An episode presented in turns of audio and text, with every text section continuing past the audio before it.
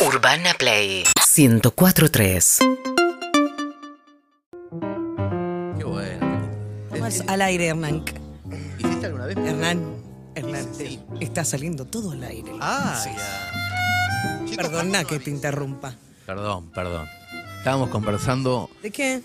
de teatro con Costa. Ah, ah, pero Sa- está Saben que está Costa, ¿no? la co- Costa. ¡Hola, Qué Costa! presentación fatal tuve. Ay, sí, pero vamos a presentar. Pero que Vamos a mañana hacerlo de vuelta. Ella es una gran Ahí actriz, está. una gran mujer, una Comediante. historia tremendo. En PH no necesita No, cuatro pero- PH para contar su, su historia de La vida. última vez más o estuve re menos. tranquila. La última La última- vez que fui a Sí, no sé lo que PH. fue. Viste que cuando vas siempre hay uno que te caga porque tiene una infancia. No, pero yo la última vez que fui prendí fuego todo. Nadie quiere, nadie quiere ir con Costa.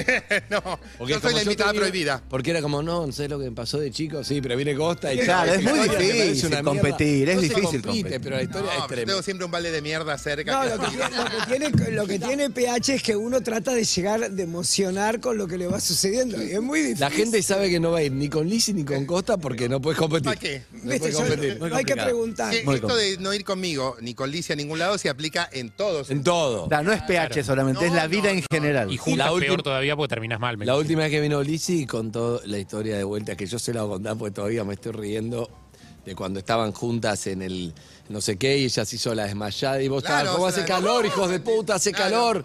nos Después quieren no sé matar. qué, nos quieren matar y te quisieron echar. ¿Pueden ahí. contar la historia? o- No, le echa- me echaron a mí. ¿A vos? Claro, No, obvio. ella- Y ella dice, ah, era una joda. Sí, calor, calor, calor, calor, de calor, de calor. ¡De calor! De calor. Un lugar muy chiquito, estaba todo cerrado, el único lugar de Buenos Aires que estaba abierto. Entonces la Lizzy estaba hablando conmigo, ¡pum! cae desmayada. En el escenario. En- en- en- Entonces, entonces yo empecé a gritar, ¡ay, que la ayude, que la ayude, mi amiga, mi amiga! Nadie se movía, nadie, nunca, nunca le interesó nadie. Sí. Entonces seguí gritando, gritando, gritando. Yo seguí gritando, gritando, y en un momento yo empiezo a gritar, ¡nos quieren ver muertas, transfóbicos, hijos de mil... pa, pa, pa". A los dueños del lugar. al dueño, con nombre y apellido, Eloy. Sí. Entonces,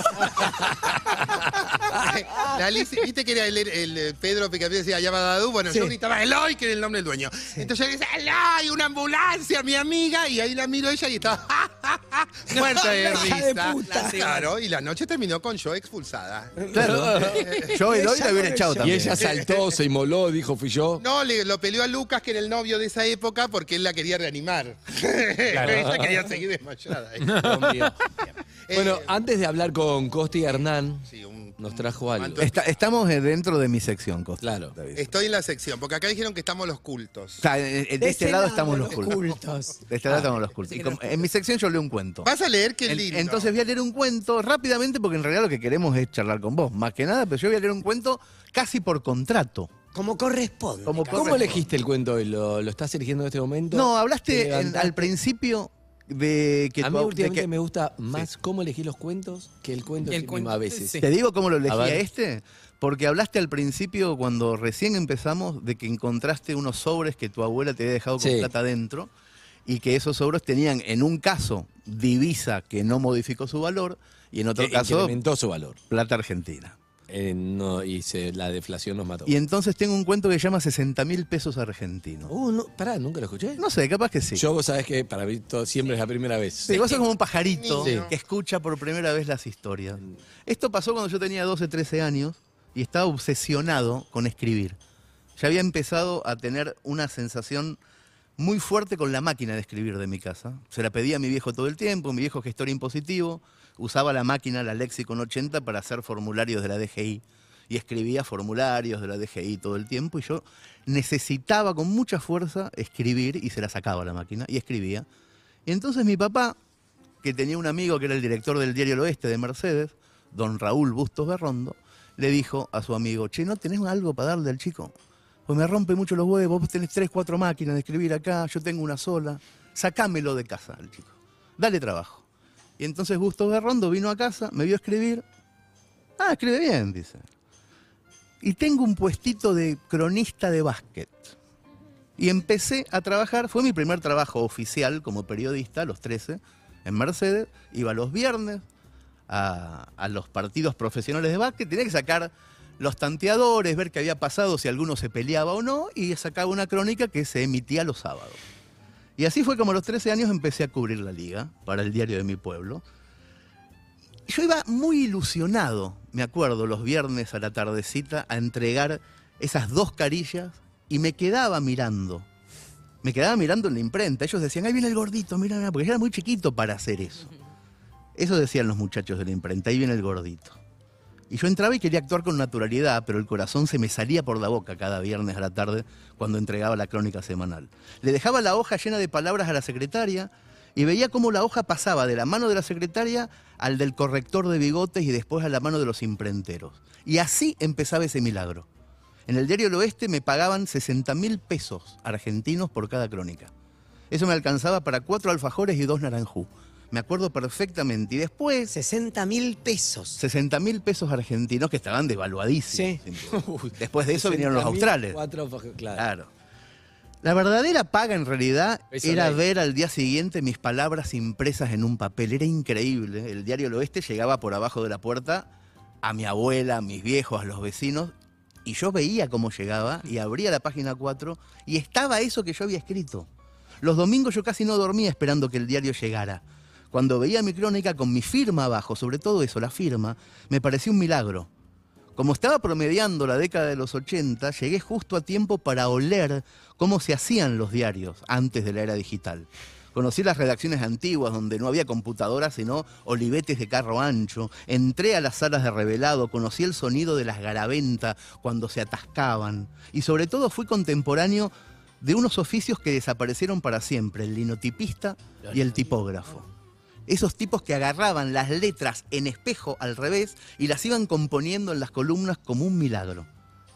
Yo no dejé nunca de hacer eso, que es también lo que hago ahora, y por alguna razón secreta nunca en todos esos años, que son muchísimos, dejé de divertirme ni de emocionarme a la hora de escribir. O mejor dicho, a la hora de saber que lo que escribo está siendo leído por otros en otra parte, lejos de mí, o escuchado. Es extraño contar todo esto ahora y de este modo, quiero decir, en un micrófono donde estoy contando un cuento que pueden estar en este momento viendo por la televisión en Noruega. Es raro que alguien que empezó con una máquina de escribir y con unas garaventas tenga esta posibilidad de haber cambiado o de haberse subido al carro que cambió esos paradigmas. Es extraño saber que ahora me están escuchando posiblemente en Mercedes o en Veracruz o en Sevilla, sin carteros, sin tipógrafos, sin linotipistas. No pasó tanto tiempo, solamente 40 años entre una cosa y la otra. Pero no hay mucha diferencia entre el chico de campo que escribía máquina para un diario del pueblo y esto que soy ahora, el que cuenta cosas en un escenario o en una radio. Ese chico, el gordito aquel que caminaba las cuatro cuadras con el corazón en la garganta y el texto novato entre las manos, el que deseaba que la vida futura estuviera llena de palabras, me parece a mí que ya puede dormir tranquilo, que pues tengo ese oficio y lo estoy haciendo. Mucho más tarde descubrí, y esto posiblemente sea lo único importante de esta historia, que esos 60 mil pesos argentinos que me pagaba el diario El Oeste, en realidad mi papá se los daba al dueño del diario. No me los pagaba el diario, era Roberto Cassiari el que ponía el dinero para que a mí me diera la impresión de que mi hobby tenía un valor, de que no tenía que estar haciendo las cosas solamente porque me gustaban, que tenía que cobrar por eso. Y entonces él, en vez de darme una mensualidad, le daba al dueño del diario El Oeste una plata. A veces, de noche, siento que esto que hago ahora, que es escribir libros o leer cuentos en la radio o hacer funciones de teatro, no me lo pagan los lectores, ni los oyentes, ni la gente que va al teatro, sino mi propia familia. A veces pienso que es mi viejo, desde algún lado, el que pone la plata para que yo me divierta con lo que me gusta. Y si fuera así, prefiero seguir haciéndome el boludo. Ay, hermosa, sí. Chicos, nos vamos. ya. No, ya está, se terminó. Qué belleza. Y te compras cuatro alfajores y dos Y dos naranjú. Excelente. Qué rico. Con 60 lucas. Es Con increíble, 60 la mil pesos. No valía una mierda. Y sigue- sigue y pasando sigue lo sin que- valer una mierda como hoy. Siempre está esa sensación. Siempre está esa sensación de que de- de- es el, el síndrome del impostor también, que tiene que ver con eso, ¿no? Estoy en realidad jugando a cosas que me gustan y alguien me lo está financiando. Le avisamos a Cueller que falleció, tu papá no le puede pedir guita. Es verdad, mi viejo falleció, pero capaz que desde el otro lado la- Hace sus magias. las magias son un poquito más efectivas que desde este lado, incluso. Puede ser eso. Colaboró con el síndrome del impostor. Sí, obvio, a full, sí. ¿Se lo agradeces? Mucho, muchísimo. Eh, eh, mira, este sábado hago una función en el Cones con mi vieja donde se cuentan algunas de estas historias, y siempre está mi papá dando vueltas alrededor. Sobre todo de ella, alrededor de mi mamá, que contamos cosas que tienen que ver con su muerte y con Lo del con su vida, teléfono. claro, lo del teléfono. Yo amo y esa eso. historia. me- me- me- Y, y a veces aparece en la pantalla gigantes del Conex una foto de él durante todo un cuento entero. Uf, qué fuertes. Y yo muchas veces puedo funcionar en automático y meterme en la historia, pero a veces me doy vuelta y veo eso, un tipo tan tímido, que está en un teatro y que yo puedo contar sus historias con mi vieja al lado, y, y medio como que objetivizo la rareza de esa circunstancia. Claro. De un tipo, un gestor impositivo mercedino. Si él estuviera, si él estuviera acá, seguramente te gustaría hacerlo parte de la obra de su manera. ¿Él participaría Imposible. o no? Pero imposible. Pero tampoco te imaginabas que toda tu familia iba a terminar en un escenario. No, pero con él es eh, eh, un tipo tan tremendamente introvertido, pero tan introvertido, muy temeroso de casi todo. No se podría subir nunca a un escenario, ni siquiera podría haber ido a verlo. Sin embargo, eso es su obra. Porque Sí. esos 60 mil pesos hicieron el caminito. Claro, bueno, por eso digo que es lo milagroso, que son colectoras, no son Sí. autopistas, son caminitos de tierra que hay alrededor, lo que va conformando, lo que termina siendo tu camino, no es la autopista. Bien. Mira, y que Gracias, Costa, por haber venido. ¿Cómo? No, que le iba a decir no, porque se une mucho con Costa. Yo escuché una vez que vos. No, tenías- si abrimos la puerta del Costa del Padre, chao. No, eso te iba a decir. Vos con tu Haga- viejo. abrámoslo, abrámoslo, pero. No, pero hay una, Vos y tu viejo. hay una escena del, del- de lo de la plata que se ve que hay- es algo presente en vos, porque hay una escena en más respeto, que el abuelo viene con la Sí. guita para salvar. Es una, una valija de plata. Claro, hay una escena que están todo así, están, bueno, la crisis, en el, en el marco que él escribe, que no estaba acá. que- entonces el abuelo de la familia viene y dice, no, no, pero yo tengo esa guita que gané, que tengo esa guita que gané. Y cuando la saca y la empiezan a transformar son 10 centavos. Sí. Pero, pero Era una valija llena de plata. Es una valija llena de plata que alcanzó para comprar seda y armar un porro. Toda esa plata alcanzaba para comprar un paquete de ombú. Nada más. Claro, pero, pero a mí me parece un emblema. Toda la gente igual, y es muy de la comunidad homosexual argentina e internacional, todas eran Cleopatra, todas tenían una, bueno, yo no. No, no, no, no, No, no, no, no, no, no, Vos- no, no, no, no, no, no. Nada, nosotros papá murió, dejó un 505 blanco, mi mamá se lo vendió a los gitanos porque no tenía papeles. Y es la verdad. Ey, pero tu papá te dejó las flechas. No, papá dejó las flechas, papá dejó quién soy, papá, eh, papá habilitó la lectura, papá habilitaba la música, siempre y cuando fuera la música que él escuchaba. Claro. Por eso mi primer acto de rebeldía en la vida es Valeria Lynch. ¿Y tu viejo qué escuchaba? No, papá escuchaba tango y folclore. Ah, muy bien. Pero, so- pero no es que... Igual Valeria no está tan lejos del tango y folclore, pero es Pero verdad no, que esa si Valeria le era un poco a los más tangueros, rockera. sí. Era otra Valeria. Si le preguntás a los tangueros de aquella época, sí. Verdad, en Claro, esa bueno. época era más rockera, Valeria. Y Valeria fue la, pri- la- la mujer que, la, la tanguera que más discos vendió en el ochenta y pico, embarazada, graba un CD de tango. Y, Ay, ¿la rompe? Y la rompe, pero mal. Yo Sí. la otra vez me fui, a- eh, estuve cerca de Mercedes, fui en el auto escuchando y dije, sí, sí, Valeria es lo más grande del mundo. Pero fue mi primer acto Ese fue el primero. Y el segundo, Pepe Cibrián. ¿Todas aman a Valeria o vos y Sí, Lizzy? sí. O vos y No, no, todas no, para es que no. Todas no. aman a Valeria. Claro, pero Valeria no es el había. gran LGTB. Todo, mirá, todo el colectivo. Es la Madonna. Más que más. La Gloria Gaynor argentina. Aretha Franklin. Claro, Aretha Franklin. bueno, el New York Times dijo, eh, Barbara Streisand, Valeria Lynch, Aretha Franklin, Sí. Whitney Houston. Ah, Y no mirá. eso- ¡Qué diosa, Valeria! Pero no, Me pero- pregunto, ¿en qué contexto lo dijo el New York Times? Está entre las 100, Valeria no, hizo está, entre- está entre las 100 mejores Sí, sí, voces. sí, Valeria está.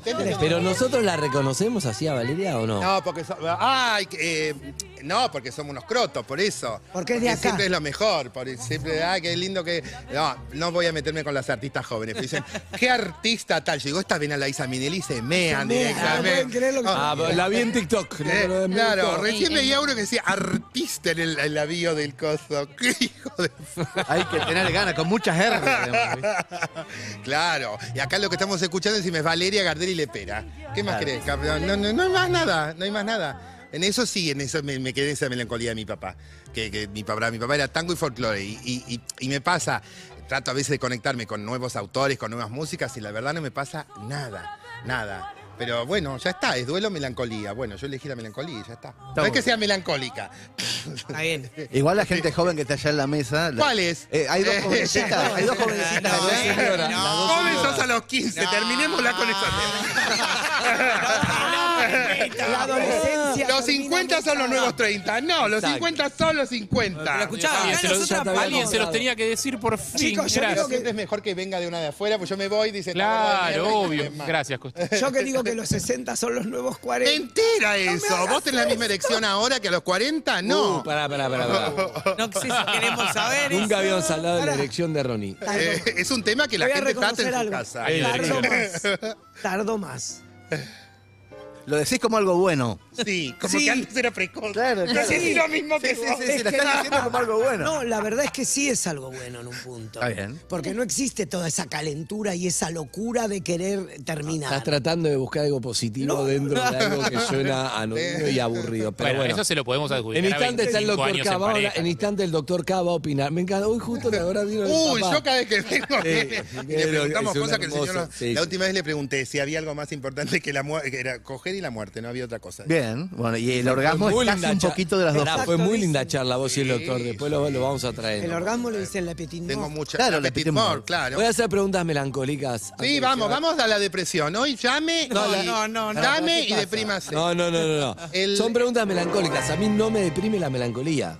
Escuchá, ven y apiádate de mi dolor que estoy cansada de llorar. Eh, Peña tenía Ahora, si vas a citar frases, citala de bien. No, pero es Esta es un la letra. Pido permiso, señor. Y hablar siempre a solas con mi corazón. Ven, pues te quiero tanto que si no vienes hoy voy a quedar ahogado en llanto. Ven, no puede ser que sufra así con este amor clavado en mí como una maldición. Bien. Claro. Claro. Qué ganas de llorar. Esto se lo escribe con Tursi. Con Tursi estaba enamorado de Grisel. Gri- el- Con Tursi estaba casado. Grisel era una pendeja. Ella tenía una hostería en Córdoba. En esa época te dolían los pulmones o algo, no podías respirar, a Córdoba. Claro. Bueno, eh, son re felices un verano y el papá de Grisel le dice, ¿usted está casado en Buenos Aires? Sí, señor. Sí. Bueno, o Grisel o su familia. ¿Qué hizo? Un hijo de puta. Se fue con su familia. Sí. La deja Grisel solita en el tren. Él le escribe el tango Grisel. Y como ella no le pasa nada con Grisel, le empieza a escribir un tango, un tango, un tango. Y un día le escribe esto. Ven, Triste, Te quiero tanto. Me decías. decía. ¿entendés? Que en esta soledad no puede más el alma mía. Bueno, pongamos algo, pongamos disciplina, algo más actual. Atención, piso, piso, piso. No, lo que te iba a decir de que cuando yo mata, era ¿verdad? chica, eh, Milagros López, Sí. vos tenías algún problema y decías, llámela a Milagros López que le va a contar algo peor. Personaje de Peña. Claro, entonces llama a una y dice, estoy en cama con mononucleosis. Y Milagros López dijo, yo tenía una tía que murió de mononucleosis. Claro, excelente. Eso vamos a hacer ahora. Bien. Vos contá algo y yo cuento algo Bien. peor. No, no voy a hacer el mo- el Me, momento. dejaron, me pegaron y me dejaron, claro. El momento con Hernán voy a hacer. Antes. Es difícil agarrarlo a Hernán, porque Hernán está muy entrenado, no, no le entran las balas. ¿vos ¿Sabes? Es Matrix cuando. No, se emocionó. ¿Sabes que no? Vos, vos tenés esa visión. Yo de tengo esa visión no es tuya, la verdad, pero no es ni malo ni bueno. No, tengo pero no esa es visión. cierto. O sea, yo Ok. en realidad me abro muy rápido Ok. y caigo a. En un universo paralelo, entra tu viejo y te dice, vamos a tomar un café. ¿Qué es lo primero que le contás? ¿Qué es lo primero que le, qué le, le preguntás? Y si pueden hacer algo, ¿qué hacen? ¿A dónde van? ¿O van a comer? ¿O van a cosas? Van a, ¿Qué es lo que haces? Lo primero que le pregunto preguntas. es una duda que tengo. Mi viejo se murió de un infarto eh, masivo de miocardio solito en, en mi casa de la infancia. Cuando mi vieja llegó, lo encontró muerto, entonces no sabemos qué pasó. Ah, Lo primero que le pregunto, porque estoy seguro de solo que le puedes hacer una pregunta. ¿eh? es si él ya había tenido cosas que le indicaban que tenía un problema grave en el corazón y por cagón no fue al médico nunca, porque estoy seguro que sí, pero quiero saber. Estás confirmando. Quiero confirmar eso y saber qué pasó mientras estaba muriendo, en qué pensaba, cuánto tiempo duró, cuántos segundos fueron Bien. y qué pensó. Esa es la pregunta. buena. Esa es la pregunta. Y lo que le contaría, le contaría dónde estoy viviendo ahora, de qué manera y que llevo a mis hijas a pescar, ¿Por qué? porque es lo que hacía él conmigo. Le diría eso, que estoy viviendo cerca del río. Nada más que eso. Bien. Y ir a, irías a pescar, irías a ¿Con él? Mercedes, claro, podés hacer una actividad. No, a la cancha. No, la pero cancha sí, de la pero Racing, sin claro. ninguna duda, en- Bien. en- hay una esquina en la calle Italia, en, en la cancha de Racing, donde él siempre me decía, no, no, no, no vinimos a comer hamburguesa, vinimos al partido. Porque yo le pedía de comer. Claro, sí, yo hacía lo mismo. Yo hacía lo mismo. ¿Con quién estás hablando? Claro. Claro, yo hacía lo mismo, a mí me- pero, pero para mí era una condena. Después con el tiempo, siempre la historia depende de quien te la cuente. Yo, yo ir a la cancha era llorar porque me llevaban a la cancha. Entonces yo decía, le, le pido que me compre cosas y un día se va a cansar y no me va a traer más. Entonces era hamburguesa, el gorro, talleres de Córdoba. Y mi hermana se quedaba en casa haciendo eh, una torta para cuando volviéramos nosotros de la cancha. Entonces mi sufrimiento yo te cuento este. Y vos le preguntas a mi hermana y te dice, para mí todos los domingos era un sufrimiento porque vos te ibas con papá a la cancha y yo me tenía que quedar cocinando con mamá. No. La vida. Y vos no soportabas ir a la Yo no soportaba, para mí era una, pero de verdad era, una, era torturante. Y yo decía, ¿cuándo este señor? Y ahora daría lo que me queda de vida. Por ir a la cancha con él. Pero claro, pero por, Por el momento, no no el partido, claro. Entender el disfrute del el momento, él bien. terminaba preso, él. Bien, eh, bien. No. Sí, No. era- Liviano tuve. Sí, porque él decía que los que no tenían sangre, decía. ¡No tienen sangre! ¡Papá! Y era muy de la. Era ¿Y qué edad, violento. qué edad? ¿Cuántos, años Y yo a veces Bien. me doy cuenta que yo reproduzco la violencia de él sin quererlo. ¿Qué edad tenías? Y yo tenía seis, siete. Ah, eras muy chiquito. Claro, y una vez Talleres descendió. Eh, había un En realidad muchas veces. No, no, no, no le vas a faltar el respeto a la memoria de mi padre, vos, ¿eh? Ha pasado más de Ah, una pero vez. hoy, ah, pero hoy. Eh, entonces papá era de Talleres y, y fue River. Y entonces había un jugador que se llamaba Kenny. Que ahora yo me doy cuenta que estaba más bueno, que no era que yo Eso que... te iba a preguntar. Claro, pues yo me doy 14 cuenta que, mundo. claro. Y yo decía, Kenny, Kenny, Kenny. Bueno, y se... Y, Era fan eh, de Kenny mal. Era un eh, árbitro que se llamaba Castrilli. Sí, Era, claro, no sé era qué. malísimo Ah, Castrilli. era- Javier Castrillo. Eh. Sí. Bueno, le mandamos Era, un beso a era- la familia. era rígido. Ah, era rígido, era orgulloso. Era severo, era muy severo. Bueno, pero ese día no fue severo, porque le cobró un penal a River que no existía. Eh, bah, esto es lo que decía papá. Y ahí se empezó a cagar a palos con los de la Yo me imagino si hubiéramos ido a la, a la popular, no sé qué hubiera pasado. Entonces cagó a palo con media platea y terminó preso. Preso. Y yo tenía ocho años y yo me acuerdo de la escena, pero en ese punto también le agradezco que sí, hay que cagarse a palos por lo que uno cree justo. Por ejemplo, el penal de Castrilli. que no Javier Castrilli. Porque si no, no. Yo todo lo combativa que tengo es de ahí. Porque si no, imagínate que él se hubiera quedado calladito y dice, ah, nos cobraron un penal y fue mal. No, no. O sea que vos decís que ese penal te marcó. me, me marcó ver un tipo que defendía en lo que creía justo él. ¿Entendés? Me marcó eso. Me marcó ver un tipo que decía, no, no, no, no y no. Y, y tenía otro montón de mierdas, ¿eh? Porque si no, yo- si mi, mi mamá siempre que me escucha dice, ¡ah, me tengo que morir para que cuentes algo bueno de mí! ¿Cuándo va a ser el día que cuentes algo bueno de mí? Cuando lo hagas, le digo yo. Hombre, mujer. Pero es así. No sé, yo no sé cómo será ser, pero eh, lo dice el, el- el Apocalipsis. No eres caliente, no eres frío, eres tibio y por eso te vomitaré de mi boca. Yo la Oh. gente tibia no la soporto. Bien, bien. No. Lo que me pasa con Costa es que me, quedo, me olvido de conducir porque me quedo escuchando. escuchando Y cosas. además tampoco llegás al lugar melancólico que buscás. No, no lo busqué. con No, Costa, si querés no. charco de, ¿querés charco de lágrimas, No, no charco quiero, de lágrimas. Solo lo muere quería mi con padre, no. muere mi padre. Ambulancia, porque yo no iba a verlo a papá en Terapia. en- no, no, sí, en terapia lo vi. Tuve una despedida fantástica. Cantamos un tango, cantamos eh, un tango que se llama Cuando me entres a fallar. Sí. Que dice, rodó más que bolita de purreta Ravalero y, soy- y estoy fulero y cachuzo por los golpes, ¿qué querés? Eh, ¿Cuántas veces con un cuatro en video dije quiero? Bueno, es un tango que dice, vos sos buena, no te cabe ni un reproche, sos para mí una mina desinteresada y leal, una estrella en lo triste de mi noche, una máscara de risa en mi pobre carnaval. Una belleza. Vamos. Precioso, nos despedimos, me dijo que yo tenía que ser buena gente, pi, pi, pi, pi. Eso fue una semana. La semana ¿Qué siguiente... edad ¿Para qué es tenías? pi, pi, Pará. pi, pi, pi? ¿Qué, qué edad tenías y ya, y y 23, ya eras Costa? 24. Me dijo, sé buena gente. No, él me- él, eh, tenés que ser el mejor porque sos mi hijo. Pero mirá la locura de él. No sé si porque yo tenía que ser el mejor, sino porque era su hijo. Mi. Nunca sabré si era una cosa o la otra. Para no mancillar sus recuerdos sobre la tierra, claro. Entonces, era el mejor, sos mi- ¿verdad? Eh, tu mamá tiene un amante. Ah, ahí estás diciendo algo bueno de tu madre. Me estás jodiendo. Te lo juro. eso. Te lo juro, porque para mierda tenés que ser mierda en la terapia. Y entonces yo digo, ¿qué decís? Y dice, vos no lo querés creer, vos no lo querés creer.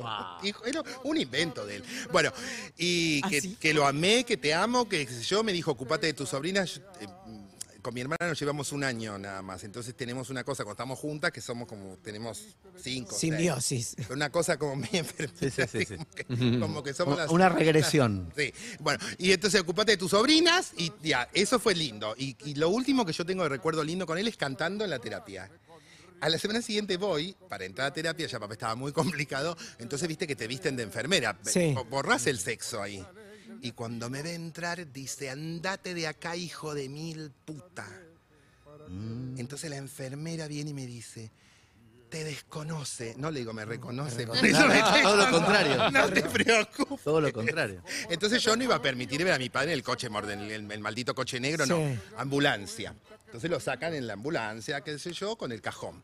Papá pesaba mucho, mucho. Pero su último comentario fue andate acá. No, el último es ah, can- No, el último es ese, te lo juro. Ese. Y pero ya estaba perdido el Claro, tiempo y espacio. perdido, sí, no o te sea, quedes con ese, claro. No, yo me quedo con el tango que el tango, canté. el tango. Que él tampoco querría que lo veas así. Claro, tenía que ver con Claro, eso. claro. Y Bueno, y entonces, bueno, se muere y vamos, el coche negro, qué sé yo, tú, tú, tú, y al crematorio. Porque eso sí habíamos convenido de que le íbamos a cremar. Entonces al crematorio, qué sé yo. Cuando vamos llegando al crematorio, mi papá no creía en Dios y yo veo que el cajón tenía una cruz enorme. Y yo dije, Uh. algo va a ser. Algo va a ser. No. Algo va a ser. Entonces bajan de la ambulancia del cajón y el cajón se movía así. Yo dije, sí, sí, están enterrando a una persona que no cree. Bueno. Llamarada. ¿Qué? Llamarada, la Y llama. sí, el donde Claro. me- Ah, Ah, la llama de sí, la crematorio. cosa. Lo crema, lo crema, lo crema. Sí, no, Ah. papá no era, no era. No, para mí era claro, era los cuatro Estamos ya la fantásticos. ciencia ficción está entrando Los en cuatro nosotros. fantásticos. Pero viste la llamarada sin contexto, digo. Claro, Olor a azufre y que aparece sabe el dónde. maligno personificado. Empezó a sentir el azufre y acá viene. Entonces mi madre va, algo le dice, supongo que fue su, su- su despedida. Bueno, No se- tengo un amante. se va así. Tengo dos. Se va Y- papá, se- Tchou Bueno, vas a firmar, qué sé yo, te lo dan a los cuatro días. No me expliques por qué a los cuatro días las cenizas te las dan calientes. Quiere decir que recién lo No, es que recién. mezclan todo. te Sí, obvio. Nunca son las Te, No, te no, está, no, lle- te no, está no. llevando el perro del vecino, la No, madre de no, sé no. quién, el Sí. No hermano. es verdad. Él lo No, quiere creer. No es verdad. No, te cada ceniza para cada persona que depositaste ahí. No. Es como cuando haces un asado que se mezcla todo con la ceniza del asado No, no, anterior. Claro, es como no cuando te queda un poquito de helado. tu Cuerpo fantasía. que devuelven ceniza. Es un mito popular, es una leyenda urbana. Te dan la ceniza de tu madre y lo puedes chequear. Separalo, te da, algo, como- vas a reconocer. Es cuando tomás Fernet, viste que nunca terminás de tomarlo, siempre vas llenando con el siguiente, nunca terminás de entender Eso cuándo empieza un. Fernet y termina el otro. El culo de la Sabes que te quiero mucho, pero es un pésimo. Sí. No, es como en el sexo, nunca, Sí. nunca hay último, ¿viste? Bueno, y entonces volvemos de firmar los papelitos y yo veo la ambulancia que traía los restos de mi padre con un cajón. Y ahí descubrí que volvieron a usar el, ca- el cajón de mi padre. Ah, sí, bueno, sí, bueno, tiene una lógica también. Sí, ¿Qué lógica? Si yo lo estaba pagando en ese Pero si se quemó, no Pero entiendo. lo pará. queman, pero no te hacen quemas. creer que lo te queman. hacen el acte. ¿No se quema con el cajón? No, Lo mira, visto te dicen déjame que tener un Es una bocadillo. denuncia importante. Pará, pará, pará. No, no, pará, no, pará. no. Vos podés comprar- Ordenémonos, ordenémonos acá. Pará, vos podés comprar el cajón caro, pero a la hora de cremarlo lo ponen en uno barato. Es así. Ah. es lo que hizo ella. Es ¿Y qué se hace con el cajón caro que compraste? Se lo lo vuelven a dar a otro. como hicieron con el de mi padre. Ah, entonces vos alquilás el cajón, no lo ¿Cómo compras. Pero- sabes que era el de tu padre? Porque tenía un tamaño importante y tenía la misma cruz que yo había visto. Porque en la, en la ambulancia, viste que tiene arriba, se ve nada más. Entonces estaba el cajón de pie. Ah. Facundo Quiroga, enterrado de pie. Pero si yo fuera dueño del cajón haría lo mismo. O sea, me No, casi andar no, quemando no, el ¿para qué cajón. A mí lo que cambia todo acá es que no compras el cajón, sino que lo alquilás en realidad entonces. Me parece que- Porque si lo compras Sí. después llévatelo a tu casa. Es como Yo la una vez vida, hice una Harry, es nota, alquilada. una nota en lugar de cajón. Es terrible creer. porque todo es como, y este tiene roble, este está buenísimo. Sí. yo. No sirven para nada. Bueno, pero hay muchas cosas que pasan con respecto a eso. A, mi- a mi vieja le pasó el otro día, le fue a llevar flores, fue al cementerio a ver a mi abuela, le llevó flores. Sí. Estaba, te digo, emocionada, me dice, estoy contenta, porque la verdad fui, le di unas flores hermosas. Al otro día fue mi tía, Sí. no había flores. No estaban más. Se las chorearon y se Pero las mi, pusieron. mi mamá fue el, el sábado a última hora. Sí. Mi tía fue el domingo primero, no estaban las flores. No. Llaman al cementerio y le dicen, disculpame, ¿De las flores? carísima la flor, carísima, ¿viste? Ahí te las venden. Carísima. No están. Ah, ver, para que vamos a. A ver, qué raro, difícil. Sí. Cuestión, ¿se fijaron? Sí. Las cámaras. Supuestamente las habían sacado porque había habido un, eh, un entierro, entonces las habían sacado por eso para cuidarlas y estaban en una cámara para mantenerlas. Ah, Al otro día supuestamente las iban a volver a poner. Pusieron unas que no eran. encima. La realidad es que sospechamos que... Hay una mafia. Hay una Hay mafia. una Sí. mafia. Agarran la ¿Cómo? flor, Sí. la vuelven a poner. Las Porque hay algo, hay algo ahí de llevar flores al cementerio que, bueno, no es un tema para el aire, pero sí. ¿Qué pasó? No, con lo de las flores. No, pero igual Las flores, el cajón, El todo. no, todo. Dejá cerrar lo del cajón. por nada. El cajón, tiene que ver con el lugar donde vas a ponerlo. Es un cajón para nichos, un cajón para Sí. tierra. O para bóveda. Claro, Sí, Claro, seguro. depende, depende. Por eso son los precios, las calidades de las maderas. Pero si vos te morís o Sí. alguien tuyo Yo quiero que cercano se muere y sabés que lo vas a cremar, ¿para qué comprar un cajón? Yo quiero que no gasten un mango en mí. Bueno, porque no, Bueno, dejalo eso, ahora por escrito. eso tiene que ver con el cuando te muera vamos a estar Porque viendo si hay velorio, quieren que se vea el Claro. cadáver en una cosa de... Tiene que ser como antes, en la cama el cadáver. Sí, Ah, la gente era- rica se la velaba en la cama. Eso Así- es, así- después tenés que volver a no. tenés acá. Los pobres había que comprar cajón y en el living de tu casa. Eh, la gente rica decía, ¿dónde está? En el cuarto. En el En mi cuarto, viejo lo en medio de la en cama grande, con almohadones al Yo la costado, primera vez que vi- y vos muerto ahí. Y un rosario de madera en la pared. Yo cajón. De nosotros, nueces. Nosotros no hacemos cajón abierto. Es verdad. No. Ustedes hacen cajón abierto. No digas ustedes con des- Ustedes. despectivo. Con cierto desprecio. Pero hacen el ¿A quién te referís? A Ustedes los travestis faltaba que dijera. que él también era. Yo también Él era. es al revés. Él es de mujer a Ustedes, hombre. ah, él es al revés. Yo nací ¿Quiénes mujer. son ustedes? Yo nací mujer. Travesti y los ¿Quiénes son ustedes? Los boys. Ustedes, los goys. Los goises. Estás muy Ah, confundida. pero otra vez fui a lo de la AMIA y me dijeron que un año después se inscribe. Ah, no sé tanto. Yo lo que sé es que Pero cajón yo- abierto pero- a mí me impresionó porque es. Me impresionó. La primera vez que lo dije. Obligatorio, ¡Eh! cajón abierto. Claro, Claro. No, no, no, no me lo esperaba. ¿Nunca no la vi besaste venir. un muerto? No, no. Ah, es apasionante. no la vi venir. No Ay, de esa esa- apasionante. Además, además tan fresquito. Es una experiencia. Tan fresquito, lindo, tiene Tan un Y buen eterno. fuerte. y olor a eterno. madera. No, no, no, yo sí besé. Eterno como el Rara sol. sensación. Pero no es un lindo par en de medio muertos con ogol. tenés, que es otro tema. Tiene algodón acá. Sí, es con ogol. No, es mi lindo. viejo lo velamos en la cama y no le pusimos nada. Sí, no, pero hay un poco. ¿Cómo ¿Es nada? Eduardo o el que habla o Ron? No, no, no, Ah. Ronnie. Mi viejo, eh, lo velamos en la cama e hicimos una fiesta en la cocina con toda la A mí me gusta, Eso es el con- lindo. no sé si podría, pero me gusta el concepto fiesta y como Un los coreógrafo, yankees, como los yankees. Filadelfia, ¿viste? Fiesta, música. Bueno, ahorita a Frankie Es lo le que cambiaron hasta los zapatos. Los zapatos, en el- cuatro cambios de zapatos. Claro, como Ahí va. Mirta. Ahí va. Te juro por Dios, en el cajón le hicieron cuatro cambios de zapatos. Sí, y el cajón era dorado, pero Qué un lindo. dorado. Y la llevaron en el dorado. Cadillac rosa. Hermoso tema. Gracias, Hernán. Por favor, Gracias gracias, por la alegría, ¿eh? Gracias, y- Costi, y bienvenida, bienvenida, Costa. Bienvenida. Amigos y amigas, Seguinos en Instagram y Twitter. Arroba Urbana Play FM.